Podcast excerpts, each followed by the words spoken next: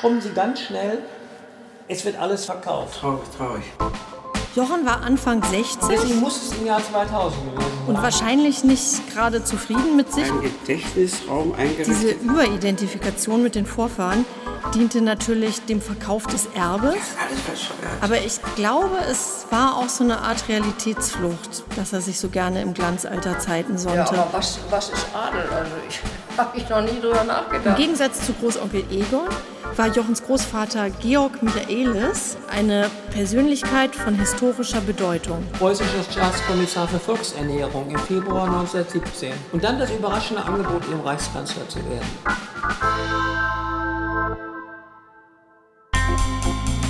Caro ermittelt. Der kalte Onkel, Episode 6. Kanzlerenkel, blaues Blut, Mit Julika Jenkins, Rainer Selin Musik Ingo Günther. und es ermittelt Caro. Stand der Dinge, Jochen lässt für den Ausverkauf des Familienerbes den Glanz alter Zeiten aufleben. Dazu passend lasse ich mir von den Freifrauen von Kettler erklären, wie der Adel es schafft, seine ganz eigenen undurchsichtigen Regeln aufrechtzuerhalten. Balenciaga-Tonschuhe? Was Kenn ich nicht. Ich trage, hier, sie hat heute zum ersten Mal Turnschuhe an. die tragen doch alle Turnschuhe. Ich beobachte das immer im, im Fernsehen, da, äh, wenn da so Quizsendungen sind oder was auch immer. Die laufen immer mit Turnschuhen darum. Und Jochens Großvater Georg hat gerade Wind davon bekommen, Wundert mich, ja. dass Kaiser Wilhelm II. einen hohen Posten für ihn bereithält. Ach, den habe ich mal gespielt, den Kaiser Wilhelm II. Und da muss ich Bettmann Hollweg immer zusammenscheißen. Heuweg! Was haben Sie da gemacht? Und dann ist später immer gespottet worden, der Kaiser ernennt einen Reichskanzler, den er gar nicht kennt. Herr Becker hat in den frühen 2000ern an seiner 892-seitigen Michaelis-Biografie gearbeitet. Wer hatte die Idee, dass der jetzt Reichskanzler werden soll? Ja, also ich habe es in meinem Buch dargestellt. Die Idee kam offenbar vom Pressechef äh, des äh, wie hieß es, Reichskriegsamts. Hugo Graf Lerchenfeld schreibt im Jahr 1925, Wer Michaelis erfunden hat, ist nicht bekannt geworden, denn der Betreffende hat sich nicht gleich gemeldet und später wollte es keiner gewesen sein. Magnus Freiherr von Braun. Das war wohl der erste, der auf Michaelis stieß und aufmerksam machte und sagte, wenn jemand so gut die Ernährung organisieren kann, dadurch war er auch relativ populär. So einer kann auch Reichskanzler, hat er dann gesagt. Und dann trat Bethmann Hollweg zurück. Die Stelle war frei. Der Kaiser suchte einen Nachfolger. Wikipedia 2020. Wegen der Plötzlichkeit der Entlassung war die Reichstagsmehrheit nicht in der Lage, sich auf einen Nachfolger zu einigen. Eine solche Persönlichkeit stand auch nicht zur Verfügung. Mein kleiner Urgroßonkel, Jochens Großvater Georg Michaelis, schrieb in seiner Autobiografie Für Staat und Volk, Da rief am Nachmittag des 13. Juli der Generaloberst von Plessen durch Fernsprecher an und kündigte mir für eine Stunde später den Besuch des Chefs des geheimen Zivilkabinetts des Kaisers Valentini an. Nun wusste ich, was kam. Also aktiv beworben hat er sich für den Job nicht, das muss man fairerweise hier festhalten. Das war die schwerste Stunde meines Lebens. Kein Mensch war da, aber Gott war bei mir. Der las ja jeden Morgen die Losungen der Herrnhuter Brüdergemeine. Die geben ja bis heute so Kalender raus. Gibt es heute noch Losungen, können Sie in Buchhandlungen kriegen. Und da gibt es so jeden Tag eine Losung. In den Losungen stand für den Tag Lass dir nicht grauen und entsetze dich nicht, denn der Herr, dein Gott, ist mit dir und in allem, was du tun willst. Da haben, wurde auch gespottet. Der Mann nimmt so ein Amt an. Ja, eben, der, der schlägt praktisch die Gala auf und liest dann Genau. hoch, ne? Genau. Das, ja, genau, das ist meine Tochter. Ja, Herr von Valentini forderte mich auf, ihn zum Kaiser zu begleiten. Wir fuhren alsbald ins Schloss Bellevue. ich äh, kenne hier eine Gräfin Dönhoff und wir hatten neulich also einen größeren Ausflug, wo auch Märsche sind. Da habe ich gedacht, die ist immer picko angezogen, also ganz toll. Die hatte auch Turnschuhe an. Ich meine, wir waren draußen und haben die Gebäude von außen angeguckt und so. Aber da, da habe ich doch gestaunt. Das hätte ich dir nicht zugetraut. Georg war der erste nicht adlige Kanzlerkandidat ever. Das spielt eine Rolle, denn wir sind im Juli 1917. Der Medizinprofessor Ferdinand Sauerbruch stellt in Wien ein operatives Verfahren vor, das außerordentliche Beweglichkeit der Ersatzglieder für Amputierte erlaubt. Ja, auch. Und Stichwort Klassengesellschaft? Also. Im Deutschen Reich sind die Voraussetzungen für Demokratie noch nicht geschaffen. Es soll eineinhalb Jahre dauern, bis das Wahlrecht für Frauen eingeführt wird, und erst im August 1919 verliert der Adel seine Privilegien. In der Praxis nicht. Und wieso hat Großmutter als Kindermädchen in, nee. als Kindergärtnerin? Ach so, als Kindergärtnerin. Die war ja ausgebildete Kindergärtnerin, Tante Eve Marie auch. Warum sollten die Kindergärtnerinnen werden? Das war damals im Adel, war das eine zugelassene weibliche Tätigkeit. Da lernst du dann schon mit deinen zukünftigen Kindern umzugehen. Meine Mutter ist nicht adelig, wie ich von den Freifrauen von Kettler gelernt habe, denn das saarlische Recht besagt. Ist die Mutter von adeliger Abstammung, der Vater jedoch nicht, sind die Nachkommen nicht adelig. Trotzdem höre ich bei ihr die gleiche Selbstverständlichkeit raus, wie bei den Kettlers, wenn sie diese etwas undurchschaubaren Gepflogenheiten des Adels beschreibt. Die haben ja in Gralow gearbeitet, auch da. Tante, also Großmutter Eva hatte da einen Kindergarten eingerichtet von den Dorfleuten. Und dann haben die da als erst Tante Eva Marie und später Großmutter als Kindergärtnerin gearbeitet. Die haben da kein Geld für gekriegt. Das tat man nicht. Man arbeitet nicht für Geld, wenn man vom Adel ist. Heidi Freifrau von Kettler glaubt auch, dass Jochens adlige Mutter Eve Marie ihrem nicht-adligen Sohn Jochen irgendein aristokratisches Selbstverständnis weitergegeben hat. Durch die äh, Erziehung, denn die, die Mutter, die Adlige, die bringt ja ihre Erziehung mit und ihre, also was sie für gut befindet und, und das gibt sie ja an ihren. Und da war er dann irgendwie doch zu Hause, nicht? Dass er mit denen gut reden konnte und wusste, wie man sich da verhält, sozusagen, nicht? Ich glaube auch, es gibt, es gibt tatsächlich ja. in solchen Kreisen so eine Art Stallgeruch. Das siehst du so am Gesicht, wie die Leute sich geben, wie die Leute sich kleiden und ja, so. Und da sagen, genau. dann sagen, das passt dann einfach. Also wenn dir einer im Sitzen die Hand gibt. Ja, das geht gar nicht, ja. ja. Mann schon gar nicht, ne? Ja. ja, das ist verboten. Ich stehe ja auch immer auf, wenn, wenn, wenn Leute ich meine, bei, früher bei Älteren sowieso, aber heute auch bei Gleichaltrigen so Ich finde das unhöflich, diesen hier, nicht? Ich meine, Hand, Handkuss muss nicht sein. Ich wollte eine Liste zusammenstellen mit Benimmregeln, sozusagen den geheimen Benimmcode der Adligen dechiffrieren. Da sind die Freifrauen von Kettler als Vorsitzende des Berlin-Brandenburgischen Adelsverbands natürlich die Instanz. Das ist so ein, das ist so dieses Ja-Nein-Spiel, also immer selten ah, nie. Ja, ja, genau, immer selten nie. Immer selten nie. Also guten Appetit wünschen. Nie. Ist nicht. Ellbogen auf den Tisch? Mm -mm, no way. Nein, natürlich nicht. Kartoffeln mit dem Messer schneiden? Nein. Pizza Selten. mit der Hand essen? Ja. ja. Szenenwechsel Schloss Bellevue. Georg wartet mit schweißnassen Händen auf Wilhelm II. Es empfing mich zunächst der Kronprinz. Nach einiger Zeit kam auch die Kaiserin herein. Sie begrüßte mich mit großer Herzlichkeit und sagte, wie sehr es sie erfreue und beruhige, dass wir uns schon kennten. Dann kam der Kaiser. Und dann gibt es ja diesen berühmten Ausspruch vom Kaiser, ähm, den Mann kenne ich ja gar nicht. Ja, das finden Sie heute noch oft in, in der Literatur. das ist ja sehr spöttisch. Also der Michael ist so, Eure Majestät, und dann der Wilhelm so, äh, wer ist das denn? Kenn ich ja gar nicht. Michaelis. Ach, Herr Michaelis. Ich habe dann aber nachgewiesen im Buch, dass er ihn schon kannte. äh, also, ich meine, wenn der Kaiser nicht. Oder war verdaddelt, der Kaiser, und hatte es vergessen? Also Michaelis war eigentlich mit der Kaiserin besser bekannt. Die Kaiserin war ja auch sehr fromm, protestantisch wie Michaelis.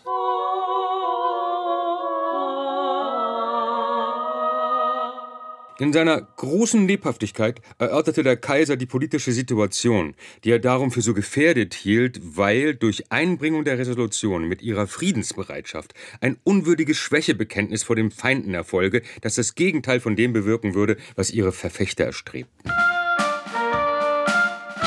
Okay, aber jetzt nochmal. Ähm was, was stand da drin in der Friedensresolution? Also was hätte man machen können? Sie beschließen eine Friedensresolution und sagen, wir, der Deutsche Reichstag in, der, in seiner Mehrheit, äh, wünschen einen Frieden ohne Eroberungen. Ja? Wir wollen einen Verständigungsfrieden. Wir wollen uns zusammensetzen mit den Feinden und wollen uns verständigen. Ja? Und nicht den sogenannten Siegfrieden. Wir kämpfen bis zum Sieg.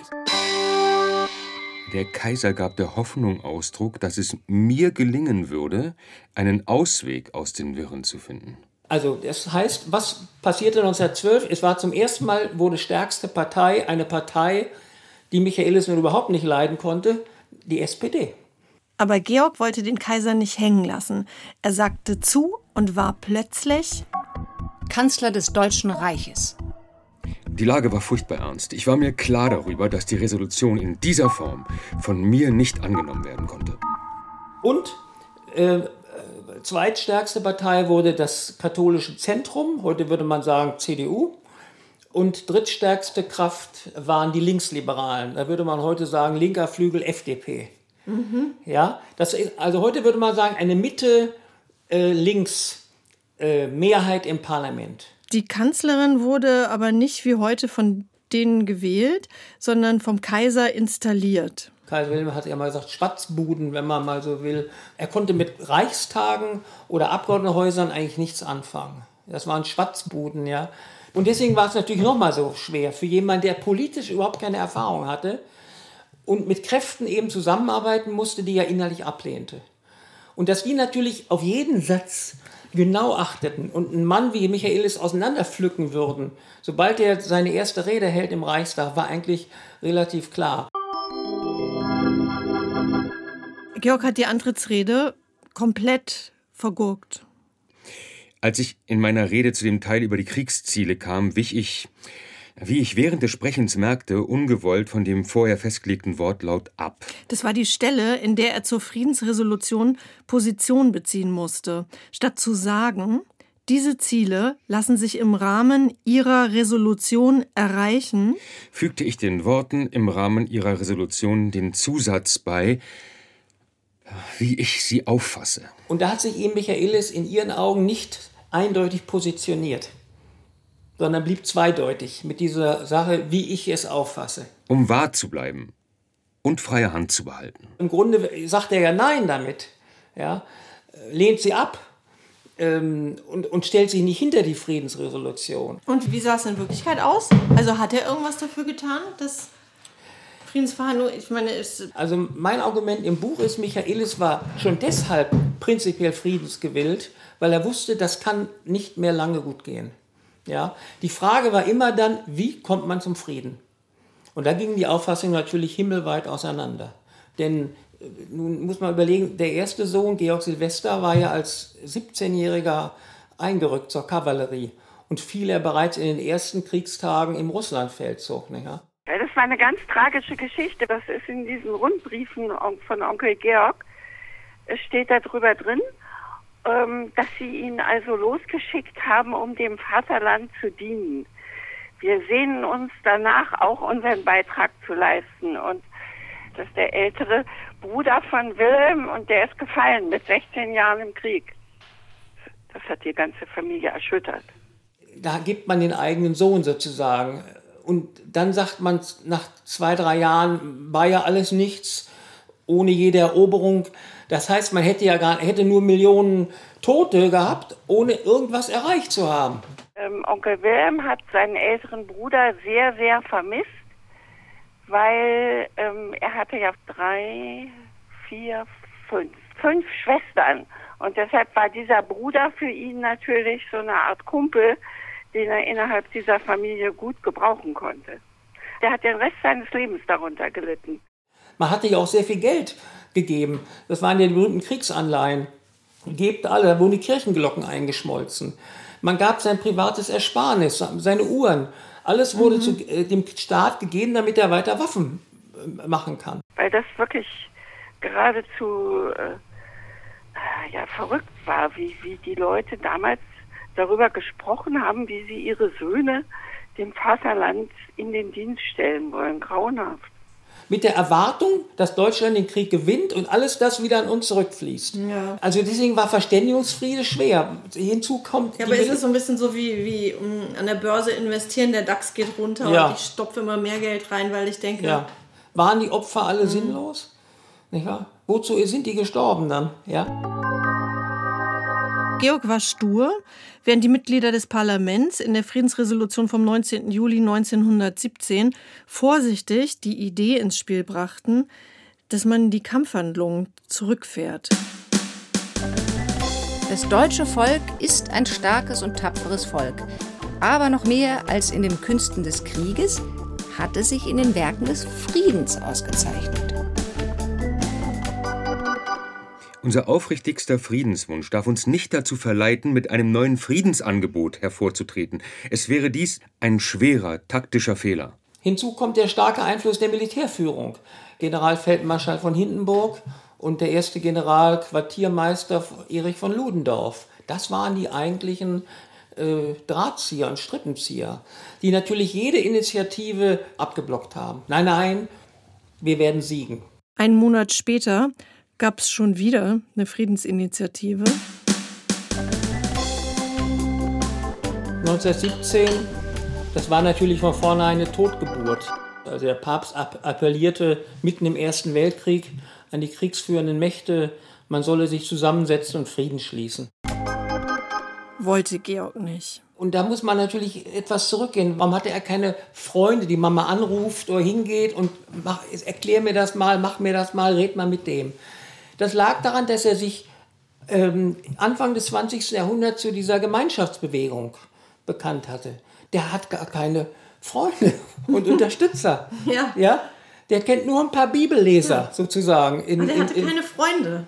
Ja, mhm. das ist ja heute unvorstellbar. Und hat keine politische Erfahrung, im, im Parlament umzugehen, eine Diskussion zu führen. Georg war keine vier Monate Reichskanzler, da schickte die von Georg so verpönte SPD den Kabinettschef von Valentini los, dass er dem Kaiser ein Schriftstück überreiche. Sollte seine Majestät der Kaiser zu dem Entschlusse kommen, einen Kanzlerwechsel eintreten zu lassen, die Parteien behandelten in diesem Schriftstück meinen Austritt als selbstverständlich. Und reden schon davon, wie es mit dem Nachfolger besser laufen könnte. Seine Majestät, den Kaiser, bitten wir daher, die in Aussicht genommene Persönlichkeit zu beauftragen, sich mit dem Reichstag zu besprechen. Gegenüber dem Misstrauen einer so überwältigenden Majorität des Reichstags war die Fortführung der Kanzlergeschäfte für mich undenkbar. Ich reichte dem Kaiser mit dieser Begründung am 31. Oktober 1917 mein Abschiedsgesuch ein. Also der ist gegangen, bevor man ihn rausschmeißen konnte. Mhm. Und ähm, der Vorwurf ist dann gemacht worden später an Michaelis, man hätte Frieden haben können, mhm. man hätte halt verhandeln können und ähm, er habe es sabotiert, weil er eben als Erzprotestant äh, kein Friedensangebot des katholischen Papstes entgegennehmen wollte was Michaelis äh, immer für Unfug äh, gehalten hat, aber es war halt im Raum, weil mehrere Leute es behauptet haben. Und dadurch ging das in alle möglichen Literaturen und Werke ein. Mhm. Reichskanzler Michaelis habe aus konfessionellen Gründen dieses äh, fantastische Angebot des Papstes abgelehnt. Und man hätte 1917 Frieden haben können, wurde behauptet. Und das war ein ganz schwerer Vorwurf. Und da hat sich vor allen Dingen Wilhelm Michaelis reingehängt. Wilhelm. Jochens Vater. Das hat Wilhelm sehr bewegt, ja. Die ganze Diskussion über seine Person als Reichsrat kommt ja erst nach dem Zweiten Weltkrieg auf. Mhm. Und mhm. sickert sozusagen in Zeitschriften, mhm. Stern veröffentlicht, eine Serie, Michaelis hat den Frieden verhindert und so.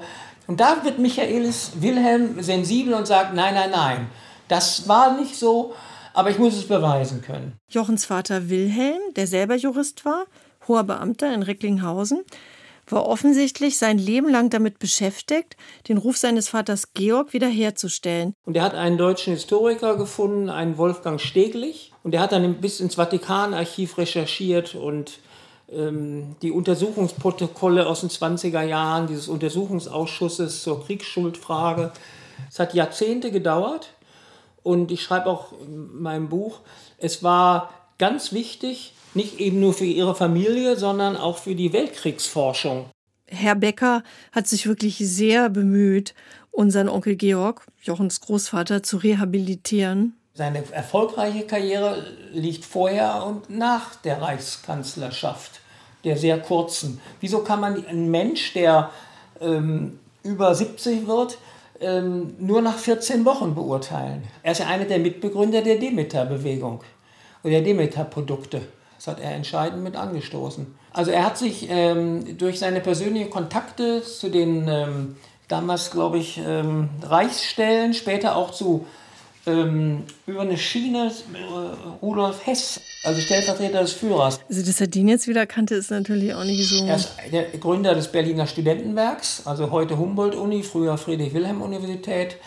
Da weiß auch keiner was davon. Ich habe im Archiv der, äh, der Humboldt-Uni gearbeitet und ähm, ganz klar, Michaelis hat das Studentenwerk gegründet. Irgendwie hat das Projekt Georg Michaelis Weißwaschen trotzdem nicht gefruchtet. Enzyklopädie Britannica 2020. Totally unqualified for the chancellorship, Michaelis could maintain himself only with the backing of the army. He was evasive on the Reichstag's demand for acceptance of its peace resolution of July 1917 and refused to make any concessions in the negotiations following Pope Benedict XV's peace proposals. Und jetzt wird auch klar, wie ambivalent das war in jede Richtung, dass Jochen in dem unprofessionellen Verkaufsraum der Kameke Villa, wo er schon die Bilder von Onkel Egon losgeschlagen hatte, den Nachlass seines umstrittenen Großvaters Georg Michaelis unter die Leute brachte. Mini-Museum war das, ein Mini-Georg Michaelis-Museum. Ja, der Raum war etwa so groß wie diese. Man kam da rein, da war die Treppe, da war auch schon alles Mögliche. Und dann, dieser Raum oben der, auf der ersten genau. Etage war ja so ein Kuriositätenkabinett. Ja, genau. Und da hing ein Samurai-Schwert und dann waren diese Lackarbeiten. Aber da war alles Mögliche. Da waren die alten Möbel, der Schreibtisch, wie gesagt, ein Schrank. Und äh, wissen Sie auch irgendwas über so eine Vase zufällig? So eine Meißner oder so eine KPM-Vase. Kann sein, ja. Die, können Sie sich daran erinnern zufällig? Ich frage den nach dieser Vase, weil ich von meinem Galeriedienst bei Jochen erinnere, dass er es geschafft hatte, so eine riesige KPM-Vase ans Deutsche Historische Museum zu verkloppen für 25.000 Mark.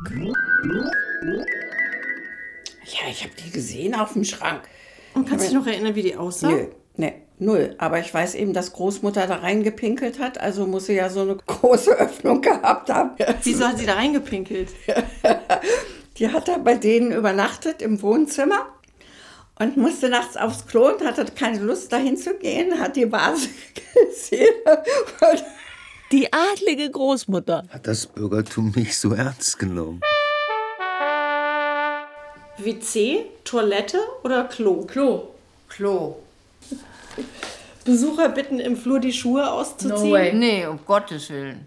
So, sich am Telefon mit von sowieso melden? Nee. Nein.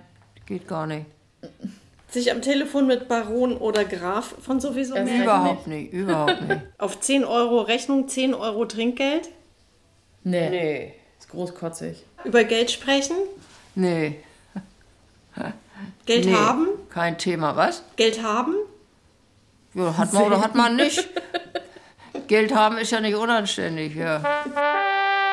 Jochen hatte leider keins weil es ihm zwischen den Fingern zerrann. Er hatte die Orden verkauft, vor allem, die haben richtig Geld gebracht. Hat er richtig Kohle dafür gekriegt. Und die stand ihm einfach nicht zu. Und da hat wohl dann Joachim ähm, kurz vor seinem Bankrott noch die Chance gesehen, wieder flüssig zu werden.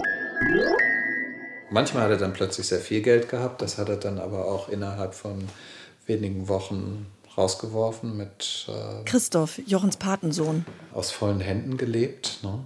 Also er hat äh, die Wohnung in Paris irgendwann äh, verkauft. Ähm, dafür hat er 300.000 Mark damals bekommen. Die haben nicht länger als ein paar Monate gehalten. Er hat ihr abgeschwatzt, seiner Mutter, die Unterschrift, dass, dass er das Kameke-Haus erbt. Und dann hat Eva Maria auch noch äh, Großmutter beschwatzt. Und die hat das ja auch aufgeschrieben. Wie, da stand drauf, dass sie Jochen das Haus vererbt? Ja, ja. mhm. Und das haben wir verschwinden lassen, Christine und ich. Okay.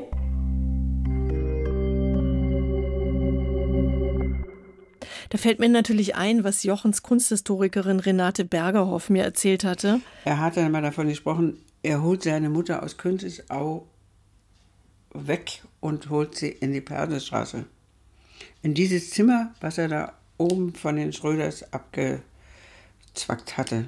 Bei Tante Eva-Marie war galt ja später als, als auch als äh, nicht dement, aber fast dement. Da habe ich gesagt, aber Herr Michaelis, wo soll ich denn ihre Mutter, die hat hier kein, kein Bad und kein, keine auf halber Treppe war, wie in den alten Häusern, mhm. eine Toilette und ein solch kleines Handwaschbecken. Also da kann sie sich dann waschen. Und er hatte sie vorher ja schon, also sozusagen unter der Knute. Er hat sich ja, er hat sie ja immer so hin und her transportiert. Ich, ich sage, aber Herr Michaelis, Ihre Mutter ist eine alte Dame. Da hat er gesagt, ach, die wäscht sich, meine Mutter wäscht sich nicht so viel. Also, äh, ich weiß nicht, der, das, das war sein, sein Plan. Der wollte sie hier, herholen und ihr, ihre äh, Einkünfte mit verbraten. Hm? Eve Marie. 94 war sie. Ihr Mann Wilhelm war schon lange gestorben und traurigerweise auch zwei ihrer Töchter.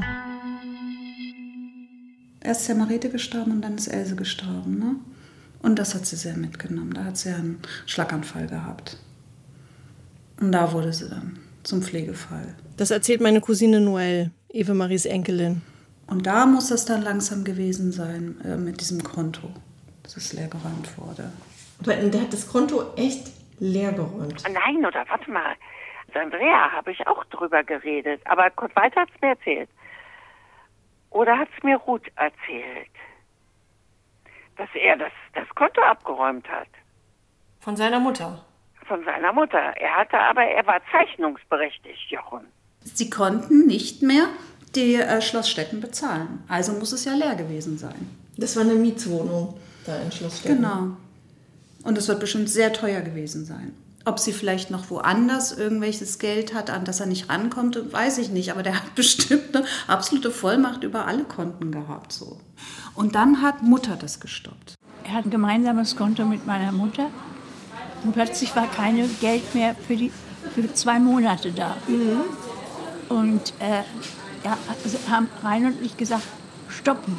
Also die ist sofort zur Bank und hat ihm diese Vollmacht entzogen.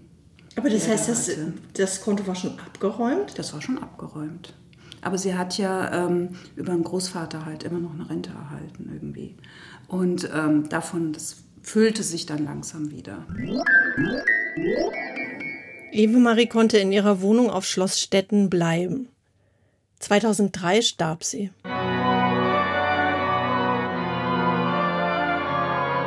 Und Jochen? Fortsetzung folgt. Sie hörten Caro ermittelt, der kalte Onkel. Der True Crime Comedy Podcast von Caroline Labusch. Episode 6. Mit Caroline Labusch, Julika Jenkins und Rainer Selin. Ton Bernd Bechtold. Musik Ingo Günther. Regie Marion Faus. Redaktion Regine Arem. Eine Produktion des Rundfunk Berlin Brandenburg 2021.